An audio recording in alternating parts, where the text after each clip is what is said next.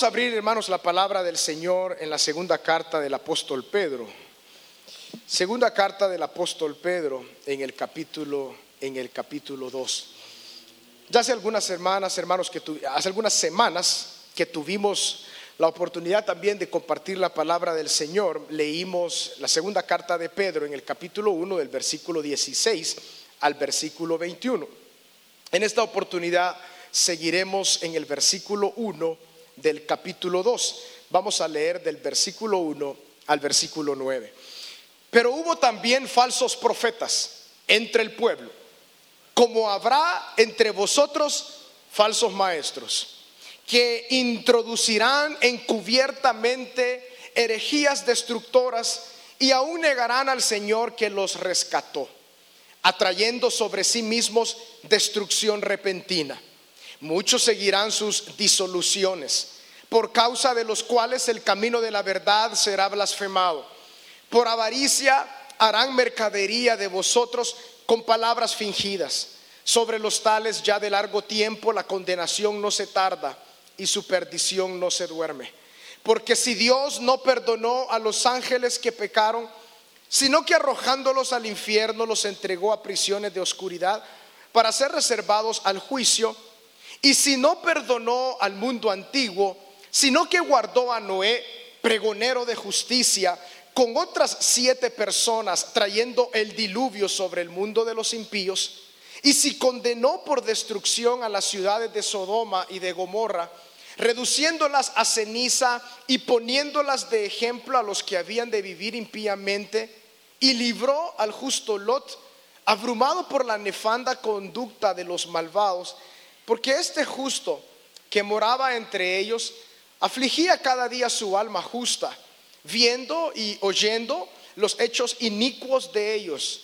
Sabe el Señor librar de tentación a los piadosos y reservar a los injustos para ser castigados en el día del juicio.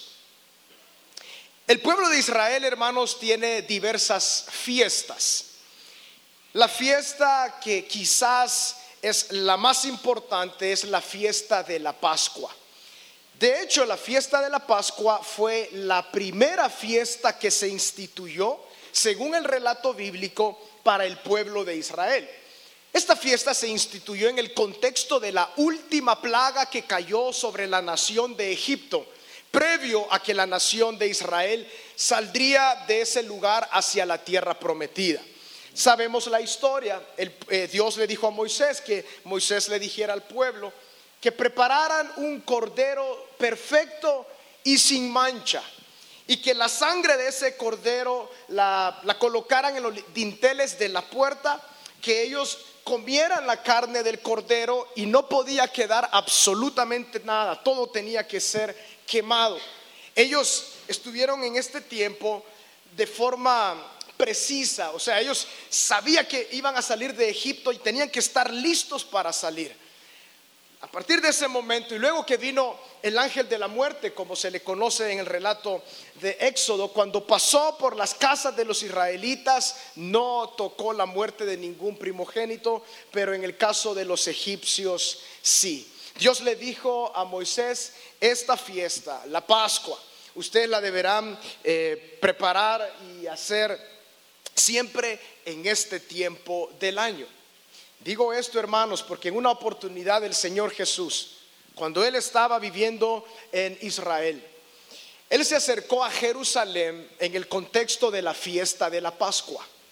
Siendo la Pascua la fiesta más importante para el pueblo judío, todos los judíos venían a, a Jerusalén. Y si no todos, la mayoría de judíos del norte, de Nazaret, de distintos lugares, bajaban de las regiones de Galilea, bajaban a Jerusalén, los del sur iban a Jerusalén, del este al oeste venían a Jerusalén. Y en una de estas fiestas de la Pascua, la palabra nos enseña que Jesús llega a Jerusalén y tiene un ardiente celo por lo que estaba ocurriendo frente a sus ojos en el templo ahí en Jerusalén. Y dice la palabra de que él volcó las mesas y las sillas de los cambistas, los animales que estaban ahí. Eso era un espectáculo. Muchos judíos estaban ahí, estaban observando todo este espectáculo que el Señor Jesús estaba llevando a cabo. Jesús, según el relato bíblico, dice que él mencionó lo siguiente, la casa de mi padre, casa de oración será, pero ustedes la han vuelto en cueva de ladrones. ¿Qué es lo que estaba ocurriendo en ese momento? Lo que estaba ocurriendo, hermanos, es que con mucha lógica, muchos hebreos, porque venían de lejos, en lugar de traer sus animales por el largo camino para el sacrificio, muchos consideraron, entonces mejor llevemos dinero y algunas personas en Jerusalén preparaban muchos animales para los sacrificios. Era lógico, venían de lejos, traían el dinero y en Jerusalén compraban los animales para los sacrificios. Los más eh, pobres, los de escasos recursos, daban palominos, pero a todos se les pedía también el cordero. Uno puede decir, pero eso es lógico.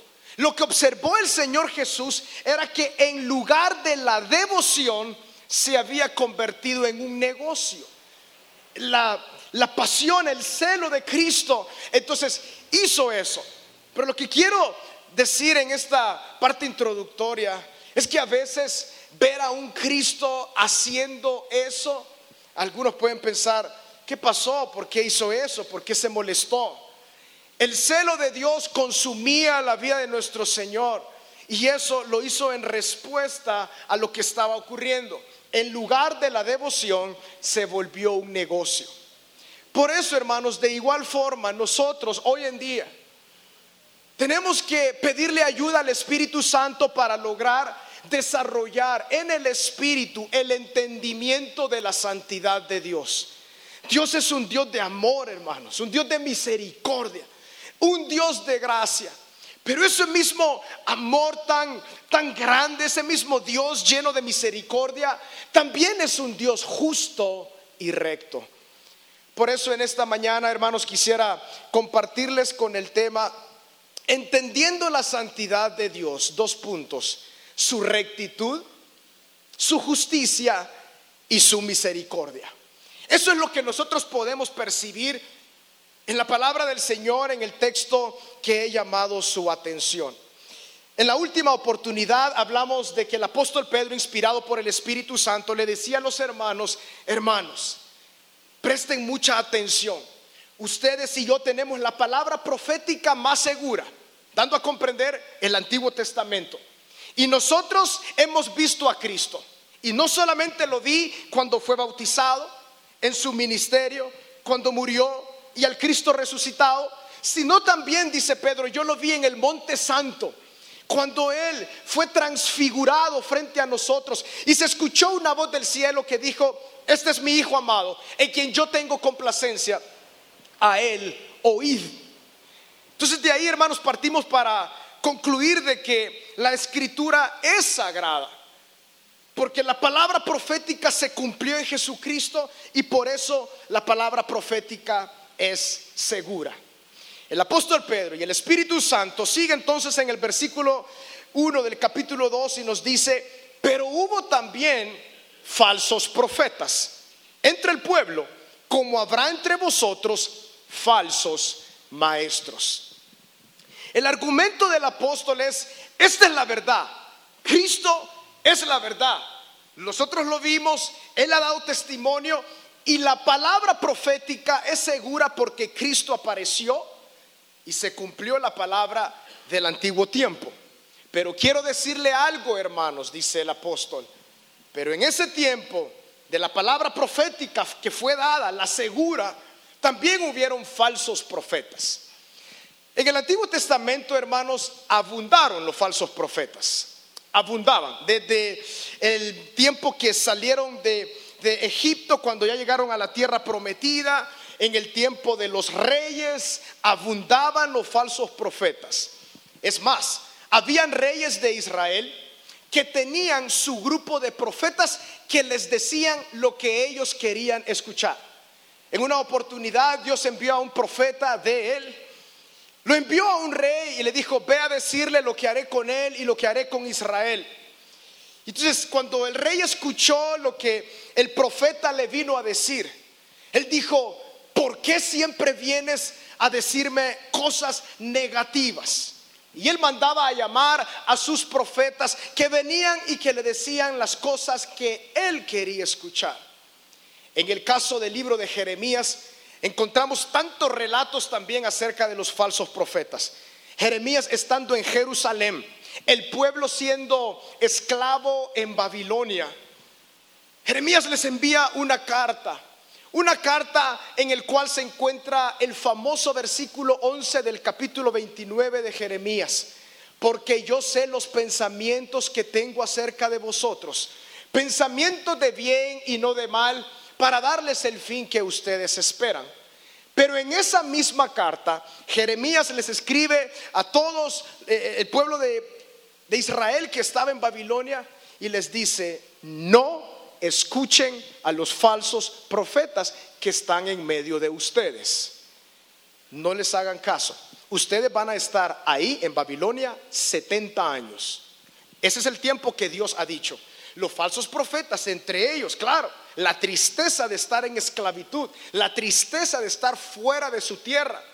Ellos se veían alentados a decir, no, Dios nos va a hacer volver pronto, prepárense, porque pronto volveremos a nuestra tierra tan amada, pronto volveremos a realizar nuestras fiestas. No, decía Jeremías, Dios ha dicho que estarán 70 años. Lo que quiero dar a comprender con esto, hermanos, es que la profecía falsa abundaba siempre en Israel. Pero aquellos que sabían escuchar la voz de Dios a través de los profetas y que prestaban atención al verdadero mensaje de Dios se mantenían firmes. El caso de Daniel. Daniel ministró en Babilonia. Pero hubo un tiempo en el cual Daniel se dedicó y se metió a orar, esperando la palabra del Señor. Y en una de esas oraciones, y en ese libro de Daniel, lo encontramos cuando él empezó a buscar los escritos de Jeremías. Porque él entendía que el año 70 se estaba acercando. Y como el libro de Daniel era profético de tantos acontecimientos que iban a venir, él apeló al profeta de Dios, no al falso profeta. Cuando apeló a los escritos entonces de Jeremías, él entendió, son 70 años y ya se están acercando. Lo que quiero decir, hermanos, es que la batalla espiritual de la falsa profecía y de la profecía de Dios siempre ha estado presente. Es lo que dice Pedro. Teníamos la palabra profética más segura, pero hubieron también falsos profetas entre el pueblo. Y cuando él menciona esto, hace una comparación con lo que hoy en día habrá y dice falsos maestros. Pero antes, hermanos, de hablar de los falsos maestros, analicemos al menos dos detalles de los falsos profetas. En primer lugar, la falsedad de los profetas está totalmente ligada a su mensaje. La palabra profeta significa uno que habla en lugar de Dios. Entonces, cuando alguien no hablaba de Dios, su mensaje no era de Dios. Entonces, eran falsos porque lo que ellos decían no era lo que Dios había dicho. En una y otra vez en el Antiguo Testamento también Dios reprende a Israel y dice, no escuchen a los profetas, yo no los he enviado. Entonces, la falsedad del profeta radica en la falsedad de su mensaje. Y en segundo lugar, el segundo elemento de los falsos profetas es que ellos se autodenominaban profetas, pero obviamente eran falsos porque la palabra profeta solamente la podía cubrir aquel que hablaba de parte de Dios. Doblemente falsos en su mensaje y en su oficio. Eran falsos estos profetas según lo que dice la palabra del Señor en Pedro. Trayendo esta comparación entonces a nuestro tiempo, Él dice, también habrá entre vosotros falsos maestros. La falsedad de la enseñanza errada, del mensaje de Dios. Pero veamos algunas cosas muy interesantes, hermanos. ¿Y por qué el apóstol Pedro, con mucha sabiduría, dice, hubieron falsos profetas y ahora habrán falsos maestros. ¿Por qué no dijo y ahora habrán falsos profetas también?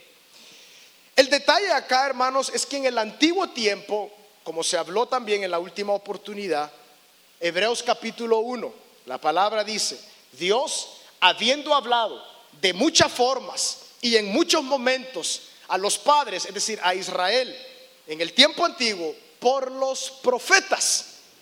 Dios en el tiempo pasado hablaba a través de estos hombres. La, conexión entre el cielo y la tierra eran sus profetas.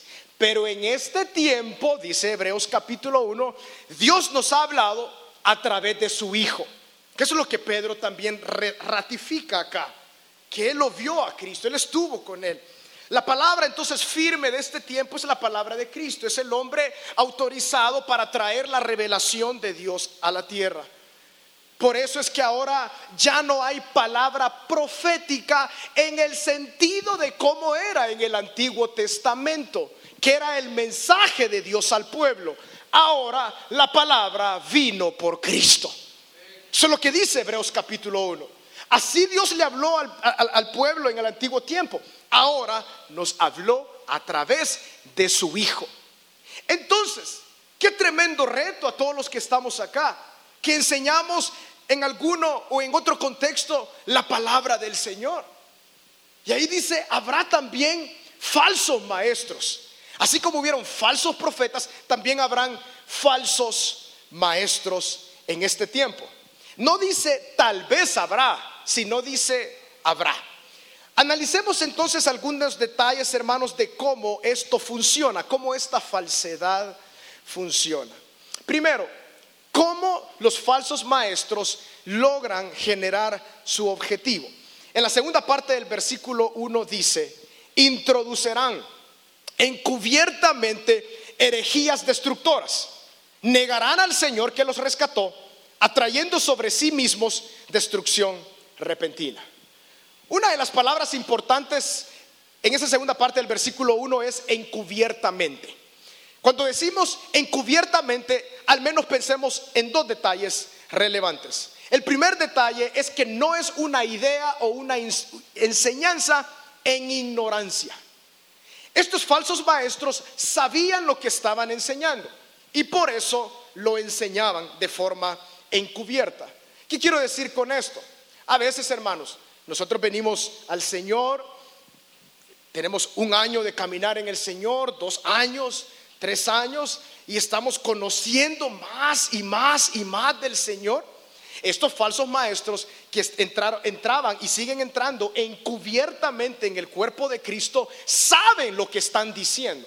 Por eso es que lo hacen encubiertamente. No es por ignorancia. Puede ser, pero lo que nos deja claro aquí la palabra es que es algo consciente encubiertamente porque lo quieren hacer de medida que pocos puedan observar y meter esas ideas y esas enseñanzas. Por lo tanto, encubiertamente, en primer lugar, nos da la idea de que no es en ignorancia, sino que es consciente.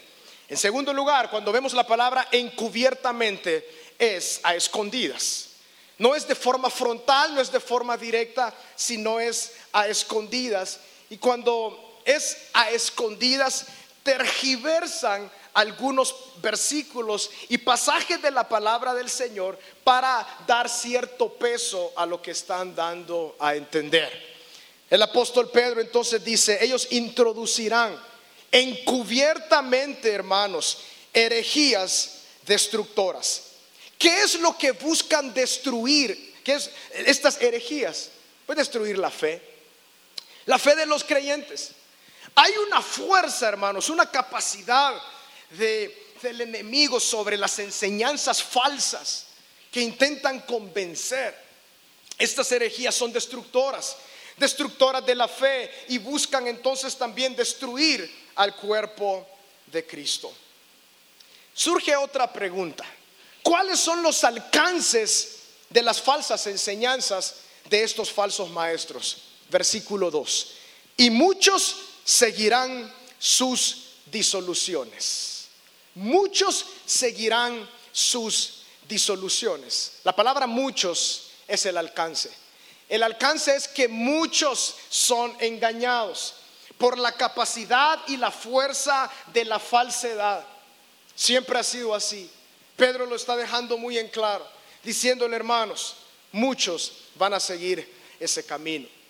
En el Antiguo Testamento, en una oportunidad que Moisés estaban en su peregrinaje hacia la tierra prometida, justo antes de llegar a la tierra prometida, ellos hicieron una pausa en un lugar que se llama Cades Barnea.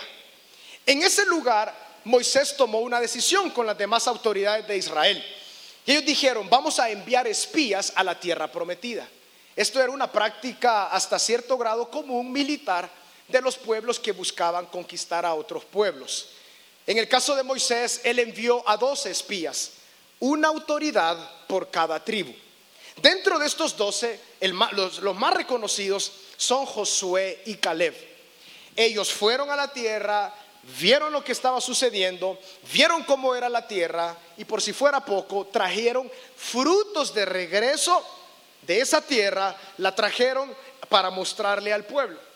Cuando ellos regresaron, los dos se separaron frente a Moisés y frente a todo el pueblo.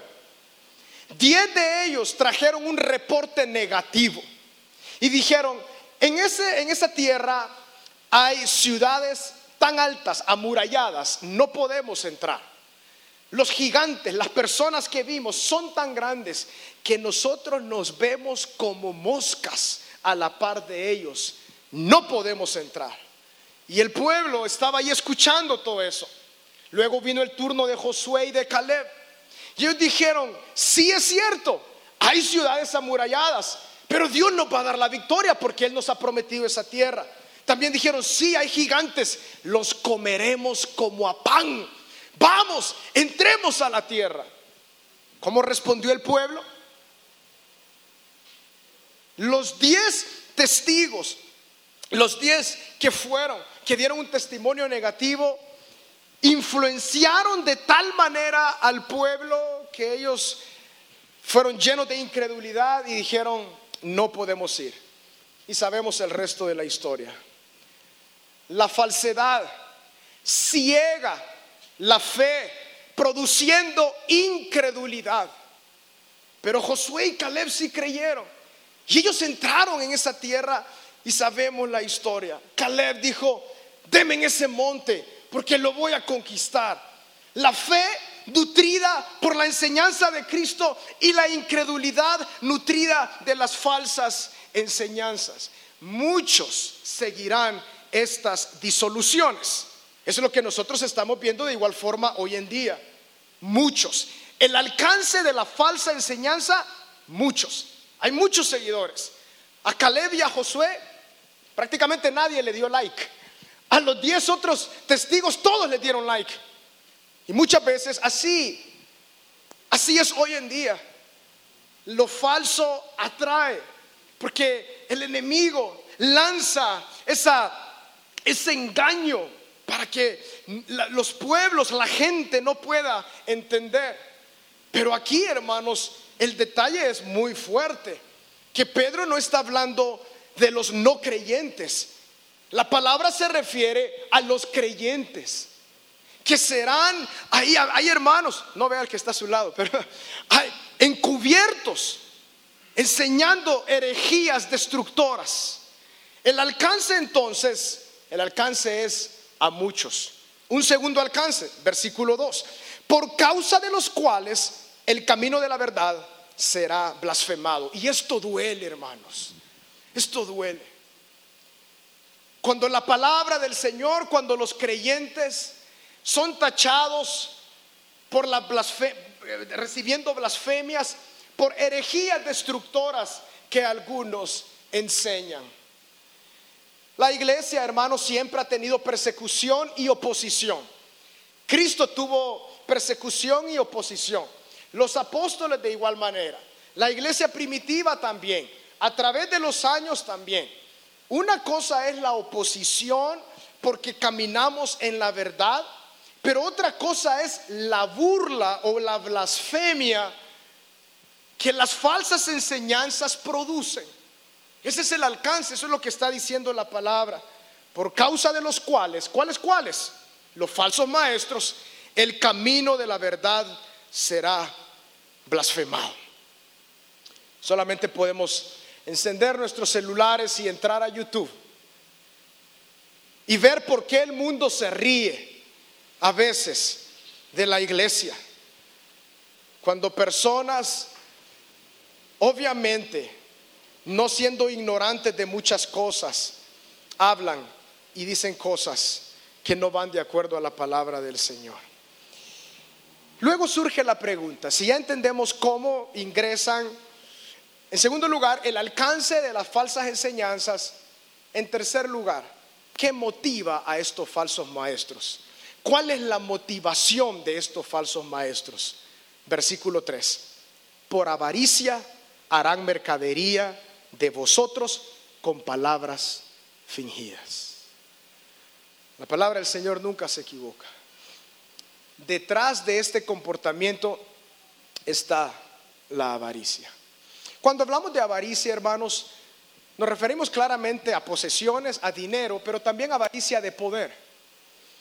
Estos falsos maestros lo que buscaban era mercadear a la, a la gente buscando el dinero. ¿Qué vemos hoy en día? Lo mismo que el apóstol Pedro dijo hace más de dos mil años. Aquellos que por dinero ingresan falsas enseñanzas encubiertamente, sí sabiendo lo que están diciendo, pero impulsados por la avaricia de su corazón. Hermanos,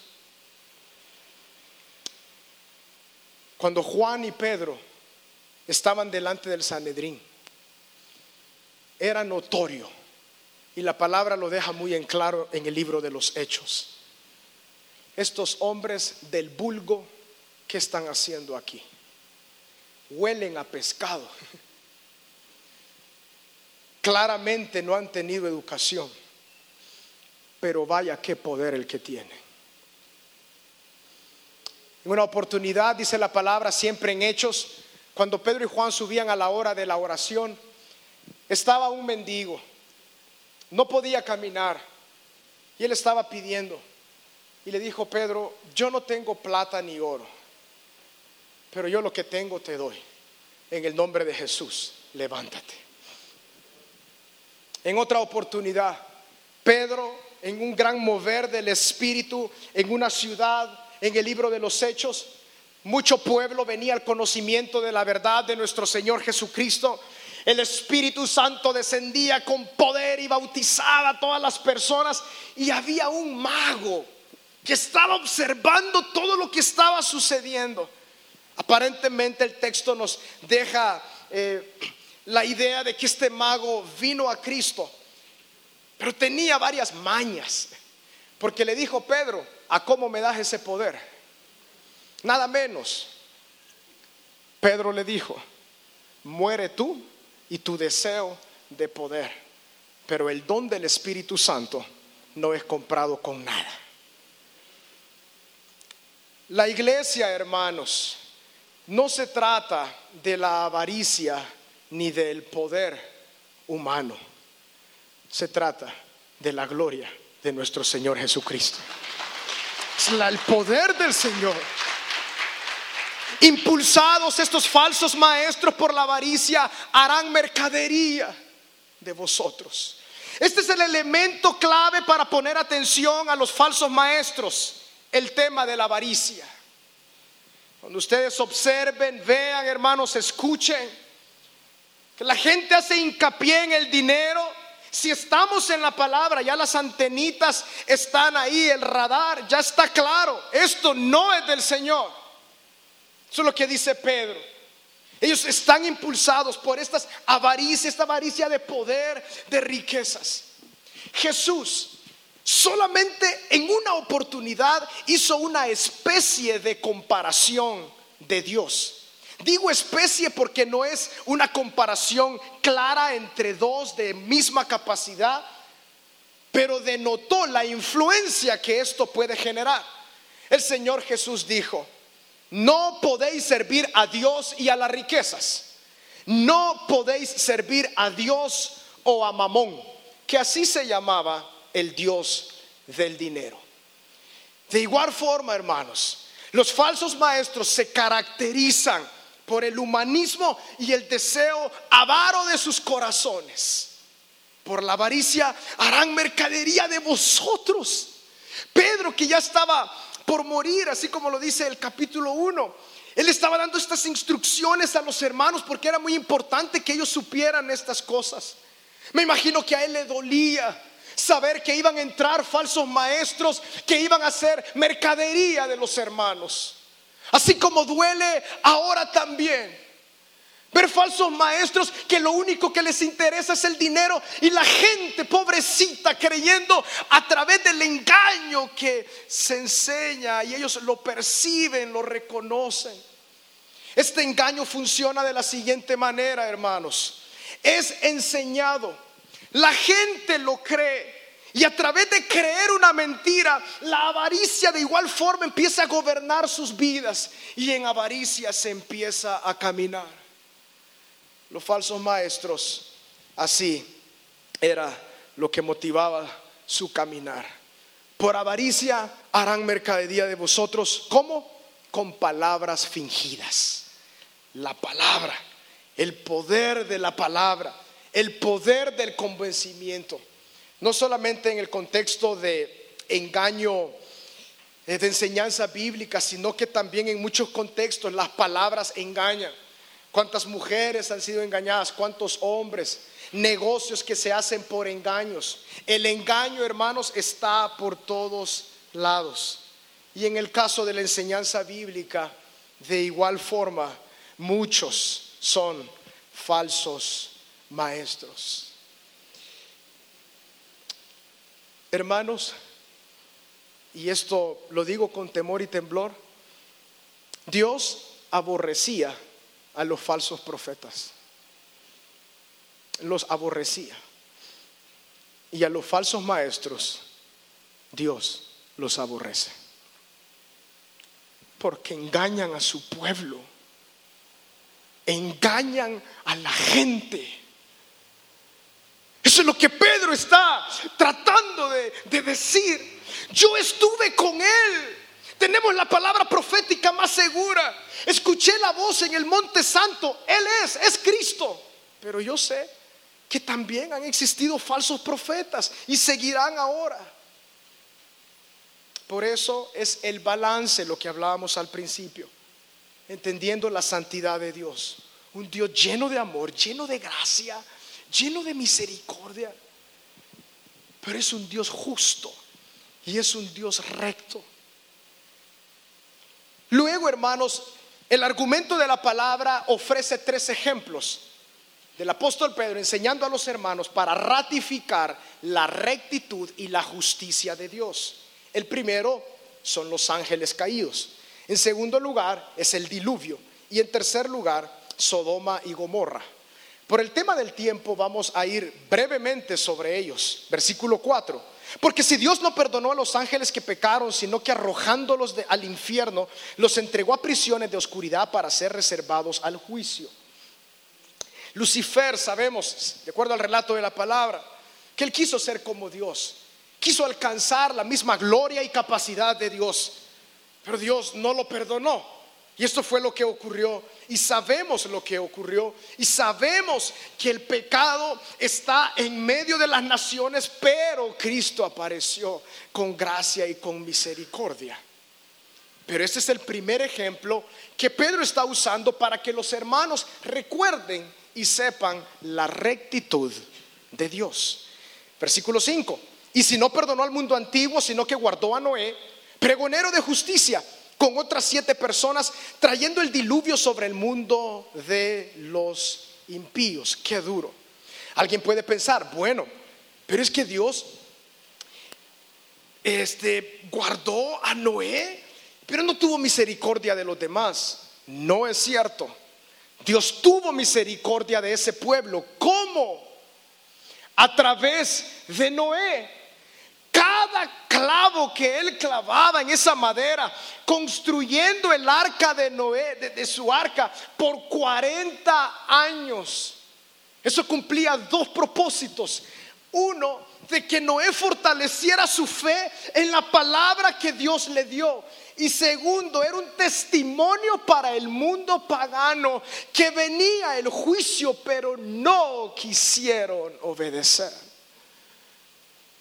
La gracia, la bondad, la misericordia de Dios, claro que fue mostrada a todos. Pero Noé como pregonero de justicia, no le escucharon y vino la destrucción. En tercer lugar, versículo 6. Y si condenó por destrucción a las ciudades de Sodoma y de Gomorra, reduciéndolas a ceniza y poniéndolas de ejemplo a los que habían de vivir impíamente. Abraham tratando de negociar con Dios. Dios, si hubiesen 100 justos, 88, 62, 43, 31, 20, 10, 5. Y delante de Dios él mismo comprendió que no había ni un justo. Dios es misericordioso. El detalle es que nosotros debemos meternos en la palabra hasta comprender a este Dios eterno, perfecto, santo, recto, lleno de amor, lleno de gracia y lleno de misericordia. A toda la humanidad hoy en día Cristo se ha entregado. La misericordia y la gracia de Dios ha sido dada. Pero gloria a Dios por cada uno de los que estamos acá, que hemos venido a Cristo y gozamos de la salvación, del perdón, de la santidad del Señor, de su amor y de su gracia. Pero de igual forma, Dios es un Dios justo. Y en el versículo 7 dice, y libró al justo Lot, abrumado por la nefanda conducta de los malvados. Porque este justo que moraba entre ellos afligía cada día su alma justa, viendo y oyendo los hechos inicuos de ellos. En su gracia, Dios tuvo esa misericordia al Lot entender lo que estaba sucediendo a su, alrededor y en su alma y en su corazón, dice la palabra, que la, la afligía viendo lo que estaba a su alrededor. Hermanos, que Dios nos ayude con las falsas enseñanzas. Los falsos maestros que sabiendo las cosas lo hacen, que Dios lo juzgue. Pero Dios juzgó a los falsos profetas en el antiguo tiempo y a los engañadores hoy en día. Dios de igual forma los va a juzgar. Porque Él es un Dios recto y Él es un Dios justo. Eso es lo que está diciendo Pedro. Eso es lo que Él está diciendo. Hermanos, de ustedes van a ser mercadería, decía Pedro. Y eso me duele. Yo quizás ya no voy a estar. Pero de ustedes, hermana, hermano, usted decía, ¿y cuánto amor hay entre nosotros? Pero a ustedes buscarán falsos maestros engañarlos por dinero, por avaricia, por poder. Y hermanos, hoy en día la plaga no se ha quitado. Hombres y hoy en día también mujeres encubiertamente por dinero por avaricia, por poder, tergiversan la palabra y qué duro ver la gente trayendo dinero. Qué duro. ¿Desde cuándo la obra del Señor se puede comprar? Pedro con mucha claridad le dijo a ese mago, muérete tú y tu deseo de dinero. Pero la obra del Espíritu Santo no se puede comprar. Ni la salvación, ni un milagro todo es por gracia, para la gloria de Cristo. Absolutamente todo es por gracia, a través de la fe, para la gloria de nuestro Señor Jesucristo. Finalicemos con el versículo 9, que es el versículo tan especial. Es un parteaguas en esto que se está diciendo. Sabe el Señor librar de tentación a los piadosos. Ahí está la muestra del amor y de la misericordia del Señor y reservar a los injustos para ser castigados en el día del juicio. Dios es santo, hermanos. Que no se nos pase por alto. Que no se nos pase por alto que Dios es santo. Y Él es recto. Y Él es justo. Pero también es un Padre de amor. Su misericordia va más allá de lo que nosotros podemos comprender o esperar. Pero también su rectitud. Termino leyendo Juan 3:16, que creo que todos lo sabemos de memoria, pero vamos a leer el 17 y el 18 también. El 16 nos muestra el amor y la gracia de Dios. El 17 y el 18 nos muestra la rectitud y la justicia de Dios. Porque de tal manera amó Dios al mundo que ha dado a su Hijo unigénito para que todo aquel que en Él cree no se pierda, mas tenga vida eterna. Porque no envió Dios a su Hijo al mundo para condenar al mundo, sino para que el mundo sea salvo por Él. El que en Él cree no es, no es condenado, pero el que no cree ya ha sido condenado. Y dice, ¿por qué? Porque no ha creído en el nombre del unigénito Hijo de Dios, nuestro Señor Jesucristo. Y esta es la condenación, que Cristo, la luz, vino al mundo. Los hombres amaron más las tinieblas que la luz, porque sus obras eran malas. El que tenga oídos para oír, que oiga. Oremos, Padre, gracias por tu palabra, Señor. Nos lleva por lugares de exhortación, nos lleva por lugares de consuelo, nos lleva por lugares de alegría, de gozo, Señor, de victoria. Nos lleva también por lugares que nos hace pensar. Dios mío, esta realidad, Señor, de las falsas enseñanzas está hoy en día, Padre, con muchísima fuerza rogamos por aquellas personas, aquellos hermanos que tal vez están escuchando porque atrae, atrae, porque son enseñanzas encubiertas, no en ignorancia, pero sí a escondidas. Pero Padre, guárdanos a nosotros del engaño. Tú lo dijiste, Jesús, con claridad Mateo 24, Mateo 25. Muchos vendrán engañando, engañando. En el tiempo del apóstol había muchos falsos maestros. Y él sabía que más adelante, después de su muerte, otros iban a venir. Señor, que como dice la primera carta de Juan, vosotros tenéis la unción del santo. Y esa unción nos mantendrá apartados del engaño. Señor, que la unción poderosa de tu Espíritu Santo sobre tu iglesia nos mantenga, Señor, al margen del error, de las falsas enseñanzas, de los falsos maestros y ayúdanos a nosotros, Señor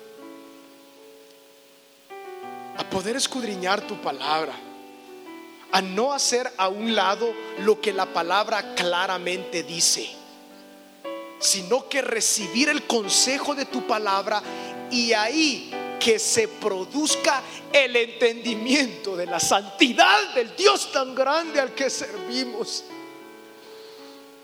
El entendimiento tuyo, Señor, no está basado en lo que nosotros observamos o lo que nosotros creemos. El conocimiento tuyo se desarrolla a través de la revelación de tu palabra. Tú te has revelado. Ese Dios tan santo. Ese Dios tan recto, tan justo. Ese Dios tan lleno de amor y de gracia. que no dará por inocente al culpable. Pero nosotros siendo culpables, a través de la fe en la obra de Cristo, tú nos justificas y venimos a ser inocentes por la obra de Cristo en la cruz del Calvario. Ese es el gran milagro. Esa es la gran verdad. Señor, sea alguno entre los que estamos acá que aún no ha entregado su vida a Cristo, Padre, que tu Espíritu Santo le convenza y que Él pueda venir al Señor, ella pueda venir al Señor. Entender que solamente en Cristo hay perdón de pecados, solamente en Cristo hay salvación, solamente en Cristo hay limpieza de nuestra vida. En tu nombre, Jesús. Obra, Padre, cada uno de los que estamos acá y si habrá alguno, Señor, que prestamos atención a escuchar falsas enseñanzas y quizás tu Espíritu Santo ya nos ha dicho, nos ha hecho saber, no, pero todavía hemos estado resistiendo al Espíritu Santo en esta área. Señor, perdónanos y haznos volver.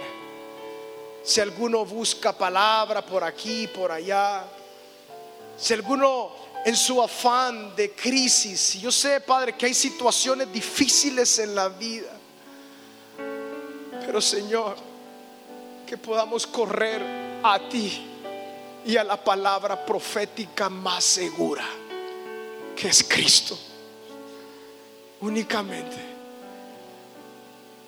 Tu soberanía en el tema del dolor y el sufrimiento en nuestra vida eso te compete a ti, Señor. Te compete a ti, Dios mío, los momentos difíciles que vamos a pasar.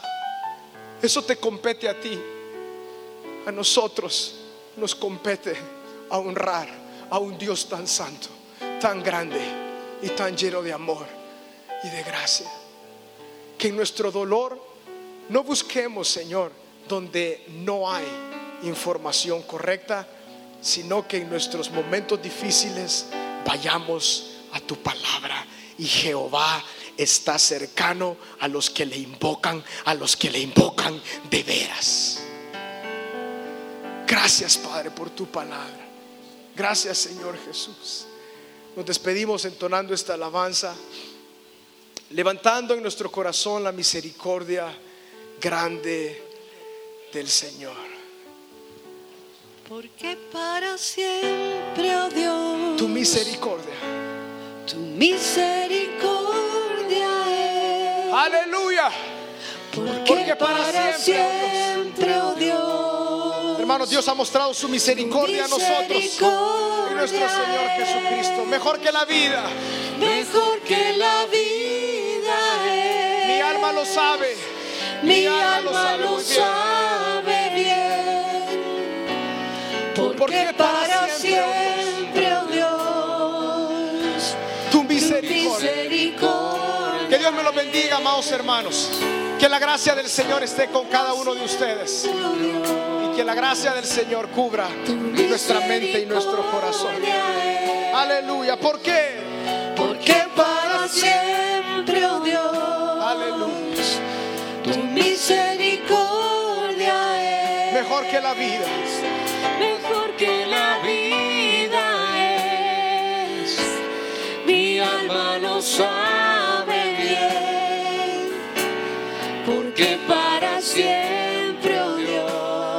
misericordia, tu misericordia. Más basta, más basta que el ancho mar, más basta que el ancho Gracias, Señor. Más basta que el cielo.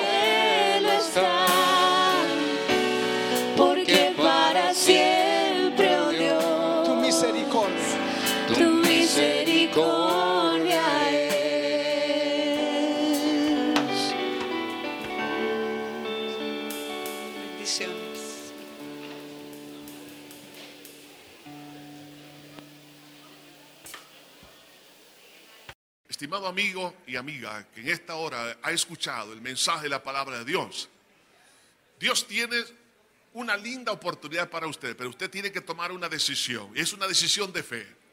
Y esa decisión tiene dos grandes partes. Uno, que le pida perdón a Dios por haberle ofendido a Él con sus pecados.